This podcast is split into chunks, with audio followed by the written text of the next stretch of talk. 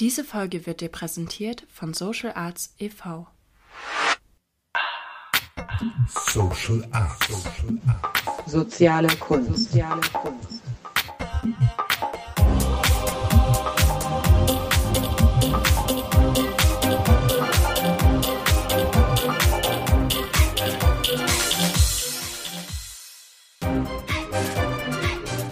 Soziale Kunst.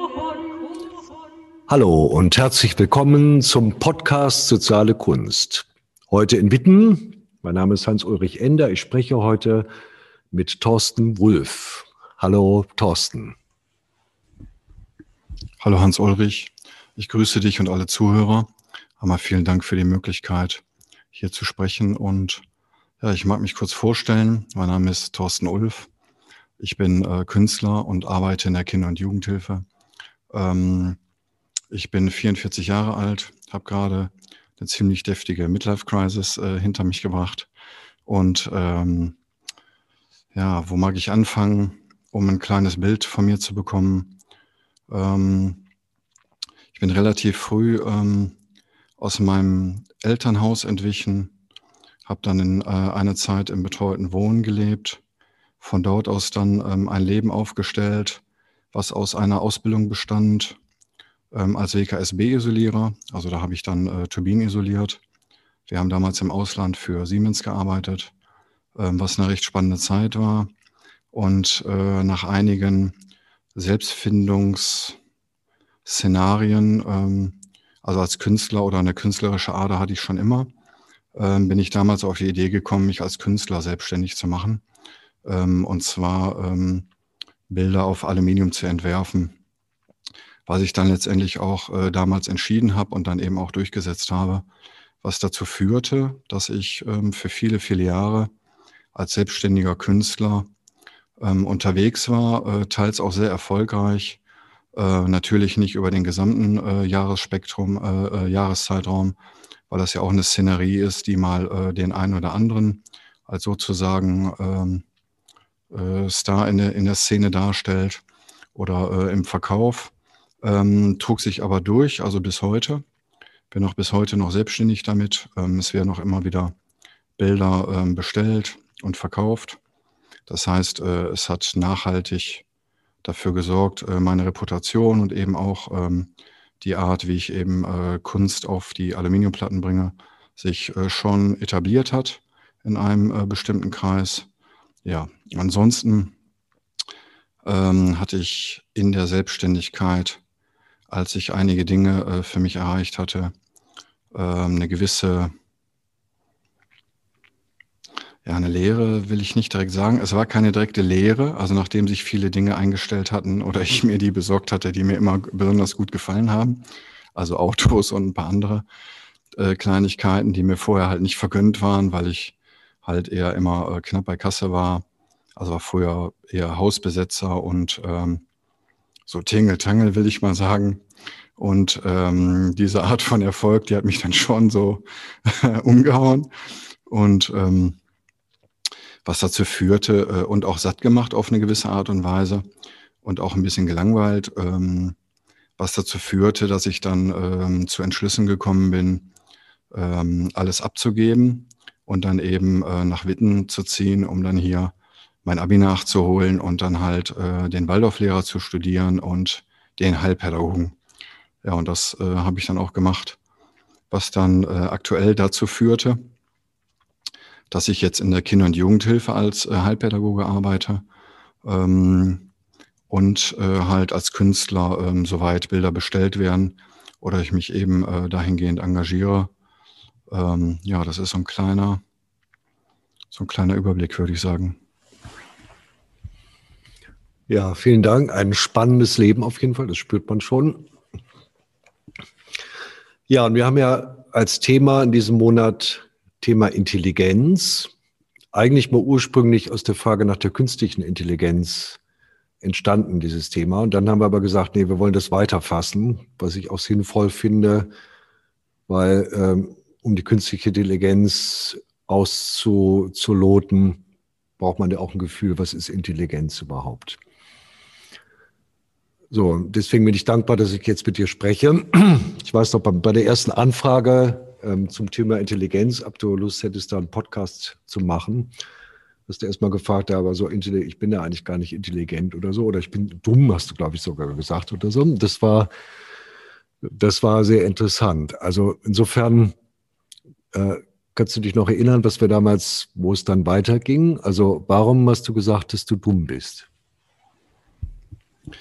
Also an das äh, Dumm kann ich mich nicht mehr erinnern, aber ich kann mich äh, daran erinnern, dass ich gesagt habe, dass ich mich nicht für so intelligent halte, weil wenn ich das äh, Zeitgeschehen oder äh, Literaten, Menschen, die ich halt in äh, verschiedenen Podcasts höre oder ähm, äh, Dinge, die ich lese, dann eben als sehr äh, gewandt und intelligent im Rundumblick äh, empfinde.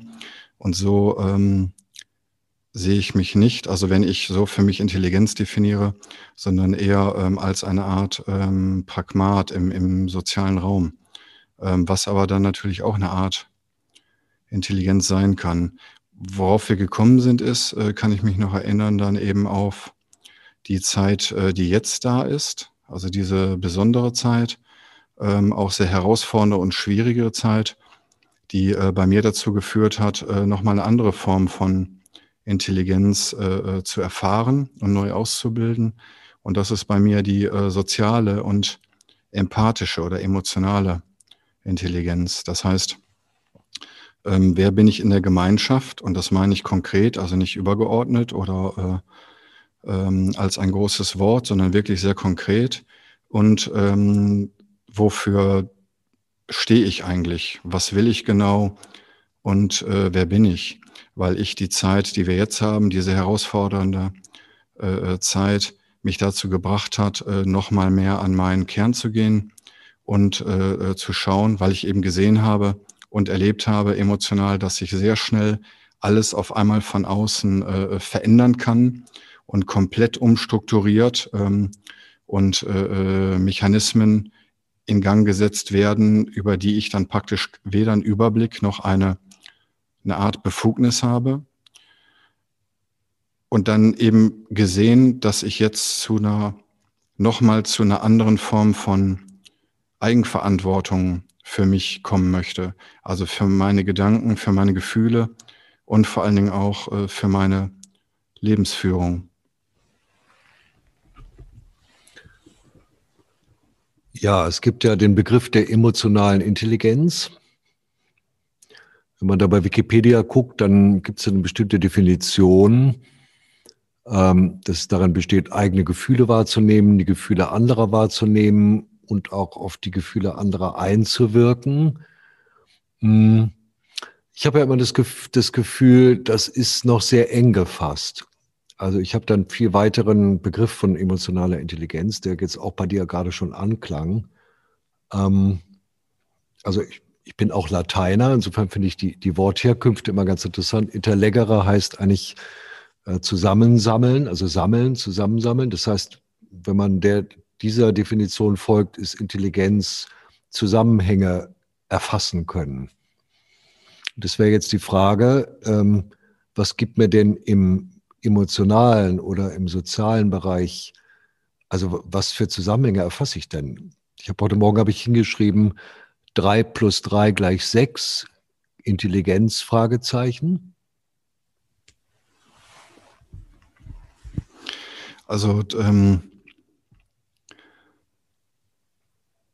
sehr interessant ist da, wenn es darum geht, also dieses äh, Zusammengefasste, also dass ich da eben bemerke, dass die, das Empathische Erfahrungserlebnis oder das Empathische und zwar äh, auf eine authentische Art und Weise äh, mir eben ein, ein Gemeinschaftsgefüge oder Gefühl verschafft, ähm, das ich vorher so, so nicht hatte. Und die emotionale Intelligenz, die du, also die erfahre ich in der Zeit jetzt äh, äh neu, weil sie eben auch herausgefordert wird. Und die emotionale Intelligenz ähm, erfahre ich jetzt auch neu weil äh, dieses Wahrnehmen von meinen Gefühlen und dem Gefühlen meines Gegenübers und vielleicht auch ähm, von, von einem Kollektiv, Also ohne ähm, einen Überblicksanspruch zu haben, den habe ich nicht, aber äh, zu sehen, wo steht vielleicht auch eine, eine Gemeinschaft, mit der ich zu tun habe, das kann ja vielfältig sein. Ähm, da zu sehen, dass ich mich darum kümmere, einfach ähm, mehr in der Selbstwahrnehmung zu sein und dadurch auch mehr in der Wahrnehmung des anderen, also äh, mehr da zu sein. Ich weiß nicht, wie ich das besser beschreiben kann.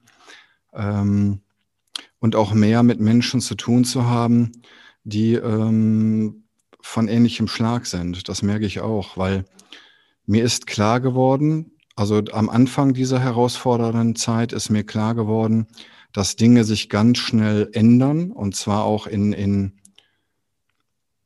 in Realitätsfenstern, die dann äh, die das Leben so deutlich anders gestalten, ähm, dass es wichtig ist, dass ich jetzt bestimmte Dinge für mich angehe, jetzt bestimmte Dinge ansehe, weil ich weiß ja nicht, wo es hinführt oder niemand weiß, wo es dann im Ergebnis zum Beispiel hinführt. Aber ich weiß, dass ich die Dinge, die ich immer schon mal machen wollte, die Dinge, die ich immer schon mal auch in mir entdecken wollte oder äh, meinen Gefühlen wieder eine andere Qualität zu geben, meiner Wahrnehmung eine andere Qualität zu geben, also aus der reinen Funktion, aus einer Art Hamsterrad auszusteigen, dass diese Zeit auf jeden Fall durch das, was ich dann eben erlebt habe, äh, ähm, mehr als gekommen war. Ähm, ja. Ich musste gerade daran denken, an den Hiob. Das ist ja so eine Geschichte, ne? der Hiob, also im Alten Testament, ist die Geschichte, dem wurde, der war reich, der war äh, glücklich, der hatte alles, was man sich wünschen kann, Familie, Land, Vieh, jede Menge. Er war sozusagen der Liebling Gottes, also hatte alles, was man sich vorstellen konnte. Und dann kam eben diese Wette mit dem, mit dem Teufel, also was ja eigentlich die, die frühe Faustgeschichte war. Und dann ging es ja darum, dass ihm alles weggenommen wird, Stück für Stück, bis er gar nichts mehr hat. Keine Familie, keine Gesundheit, ähm, kein Geld, nichts, alles, alles, alles weg. Und dann eben die Frage, was bleibt von mir, wenn sozusagen alles weggenommen wird? Und kann man nicht sagen, dass die, also wie weit ist diese, ich würde ja sagen, ist es die, kann man nicht sagen, dass die emotionale Intelligenz eigentlich da ihren Kern hat? Also ich muss ganz ehrlich sagen, ähm, also ich finde das gerade äh, überempathisch, dass du dieses äh, äh Beispiel ansprichst. Also, weil genau diese Aspekte halt ähm, dazu geführt haben, dass ich zu diesem Kern auch äh, wieder gekommen bin. Weil es hatte sich mein Körper gemeldet, es hatten sich bestimmte Dinge in meinem Leben verabschiedet. Ähm, also aus dem, wie ich jetzt gerade emotional darauf reagiere, kann man ja heraushören, dass da auch unglaublich viel an Befreiung und äh, an künstlicher Struktur von mir abgefallen ist. Also dadurch mich eben auch auf diesen, äh, auf das einlassen zu können oder loslassen zu können.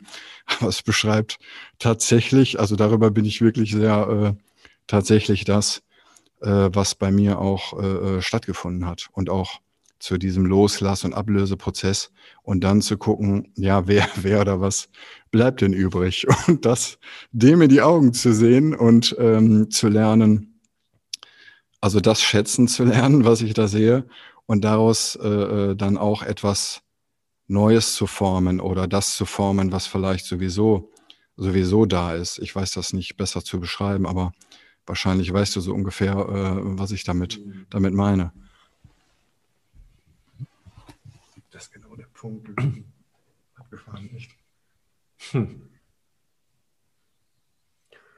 Ja, ist jetzt die spannende Frage. Also da, da sind wir sehr unterschiedlich als Menschen. Also es gibt, so wie du und bei mir ist es auch ähnlich, also wenn man schon sehr viel durchgemacht hat und auch sehr tief gefallen ist, dann hat man sozusagen diese Chance. Im Augenblick finde ich ja die, die spannende Frage, wo wir gerade in der Zeit leben, wo von außen so viel Dynamik ist. Ähm, finde ich, kann man dazu aufwachen, äh, dass man eigentlich zu diesem Erlebnis auch schon kommen kann, wenn man noch einiges hat. Also man braucht vielleicht nicht ganz am Boden zu sein, sondern man kann auch erkennen, bei dem, was das Leben eigentlich ist, dass man eigentlich, eigentlich vielleicht schon am Boden ist oder war. Das heißt, dass man jetzt eigentlich schon die Chance hat, wenn man das sozusagen, wenn man das fasst, wer bin ich denn eigentlich und was will ich denn eigentlich und worum geht es denn in meinem Leben wirklich, dass ich dann eigentlich an diesen Nullpunkt jetzt auch schon drankommen kann und durchgehen kann, oder? Also absolut und ohne auch ähm, das, also das habe ich so auch nicht erlebt, also Gott sei Dank auch, weil das kenne ich auch aus meinem Leben halt. Ähm, genau das, was du beschreibst, wie eine Art Brücke. Diese Zeit kann wie eine Art Brücke sein. Das heißt, es ist eine Tragfähigkeit, äh, ist schon gegeben und man muss nicht alles verlieren, nicht alles muss wegbrechen und so weiter. Das heißt, die Basis mit den Stupsern, also ich empfinde Teile, die so passiert sind, als Stupser, dass die ausreichen und ähm, äh, dann bestimmte Wege zu gehen oder bestimmte Sachen für, für mich nochmal zu entdecken, wahrzunehmen äh, oder erinnert zu werden. Ähm, äh, das auf jeden Fall. Also der, der Fall an sich, der ist in der Form, wie du schon sagst, nicht, äh, nicht nötig. Ja, ich finde es sehr spannend. Also jetzt haben wir, finde ich, eine, eine sehr, also eher eine Existenz, existenzielle Intelligenz angesprochen. Vielleicht ist es ganz interessant, von da mal kurz auf die künstliche Intelligenz zu gucken. Weil man könnte ja sagen, das eine ist, also 3 plus, plus, 3 plus 3 gleich 6, ist ja, würde ich sagen, für mich sinnbildlich, also die Zahlenwelt für eine großartigen Matrix des Zusammenhanges, die man da erfassen kann in der Mathematik oder in den Naturwissenschaften etc., die, denke ich, auch über künstliche Intelligenz gut abgespiegelt werden kann. Aber es ist doch total interessant, wenn man jetzt die Intelligenz, von der wir, wir jetzt gesprochen haben, die in einem Nullpunkt entsteht, also wo eigentlich gar nichts, da ist nicht drei plus, plus drei gleich, gleich sechs, da ist sozusagen eben gerade gar nichts. Und an dem Punkt fängt es erst richtig an. Kann man nicht sagen, da, da kontrastieren sich äh, diese Form de, dieser kernemotionalen Intelligenz und die künstliche Intelligenz? Also die äh, Frage, die ich dazu habe, ist, ich habe äh, eine lange Zeit mich ein bisschen fasziniert für das Phänomen des Transhumanismus. Und da habe ich gesehen, äh, dass ich in der Beobachtung halt oder im, im relativen Vergleich mich gefragt habe, wenn ich doch hingehe und vielleicht, also ich bin der Mensch, ich bin mit all meinen Sinnen, mit meinen Gefühlen, mit meinen Prägungen, Erlebnissen, Erfahrungen, mit meinen Handlungen. Ähm, und wenn ich davon ausgehe, dass es etwas gibt oder eine Zukunftsvision sein kann, dass der Mensch durch technische Prozesse und ich nenne es einfach mal Verfeinerungen oder Tuning will ich es auch mal nennen, weil ich den Überblick über das, was letztendlich da dann passieren könnte, den habe ich nicht. Ähm, für mich wirklich auch die, die Frage ist, also wenn, die, wenn es die künstliche Intelligenz gibt und es gibt jetzt den, der hier spricht, also der, der ein Mensch ist, ich bin ja ein Mensch, ähm, die Frage im Vergleich manchmal so, ja, wer wird denn das Rennen machen in den nächsten, nächsten Jahren oder, oder Jahrzehnten? Also gibt es eine Art Wettbewerb zwischen, wa warum gibt es diesen Wettbewerb? Der Mensch ist nicht perfekt und will man jetzt, ist eine, einfach nur eine Frage von mir, will man jetzt aber doch das perfekte Leben oder den perfekten Menschen oder also geht es um äh, substanziellere Themen als äh, nur den Mensch vielleicht oder nur, nur die Technik. Geht es um eine Art komplett anderen Lebensentwurf. Und wer macht das Rennen? Also ich sag mal als Lebensform vielleicht. Und dann ist die Frage für mich, das ist die größte, durch die Erfahrung, die ich jetzt wieder neu gemacht habe, eben auch in der Gefühlswelt, auch zu den Mitmenschen. Wie ist das denn dann zum Beispiel zum Thema Empathie? Also in was für, äh, einer Gesellschaft würde man leben? Ähm, wie ist das dann mit der Empathie? Also wenn man das rein menschliche jetzt aus der Gesellschaft substrahiert und das technische mehr, mehr integriert und das soziale mehr entkoppelt und mehr an das technische mit dem Technischen verbindet, was wir ja auch zum, Teil, zum Teil einfach erleben, jeder in seinem Alltag. Das ist für mich eine grundsätzliche äh, Frage, also wie viel Mensch auch einfach, ähm, wie viel bleibt denn übrig? Also Leute wie Elon Musk spricht da genau diese Frage an und dass es jetzt sozusagen um die Wurst geht in, den, in der nächsten Zeit. Also dass wirklich diese Frage auf dem Tisch ist, ob man will oder nicht, also zwischen künstlicher Intelligenz und menschlicher Intelligenz. Ich finde es spannend, wenn wir das gerade jetzt, wenn wir das so im Gespräch haben, da kommt mir gerade so die These, kann man nicht sagen, also was sich da erstmal gegenübersteht, also bei der menschlichen Intelligenz, die eigentliche menschliche Intelligenz, gerade auch im emotionalen, das Nullpunkterlebnis, also wirklich Nullpunkt, dem steht gegenüber eine unendlich große oder unüberschaubar große Datenverknüpfung. Mhm. Also man hat eigentlich sozusagen un, äh, unbeschreiblich äh, viele Daten und auf der anderen Seite beim Menschen Nullpunkt. Das heißt, unter Umständen ist dann die Frage äh, nach dem Stecker. Also was ist, wenn man den Stecker zieht?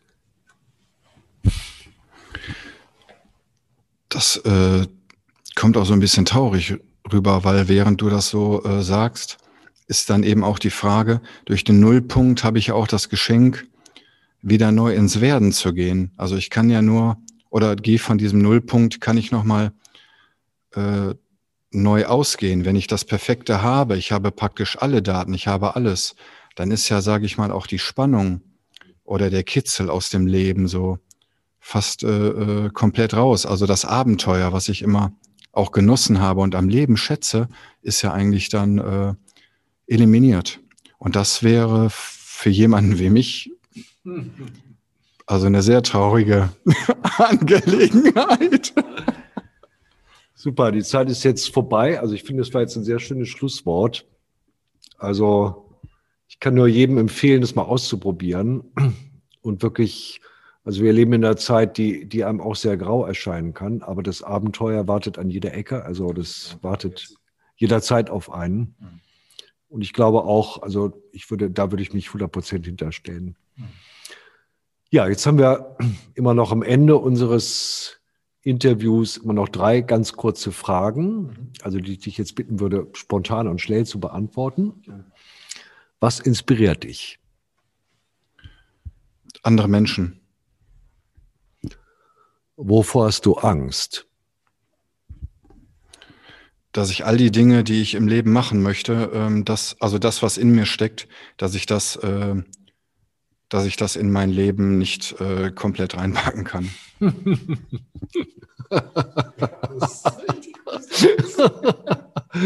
ja. Dritte Frage, das passt jetzt ja ganz gut dazu. Wo siehst du dich in der Zukunft?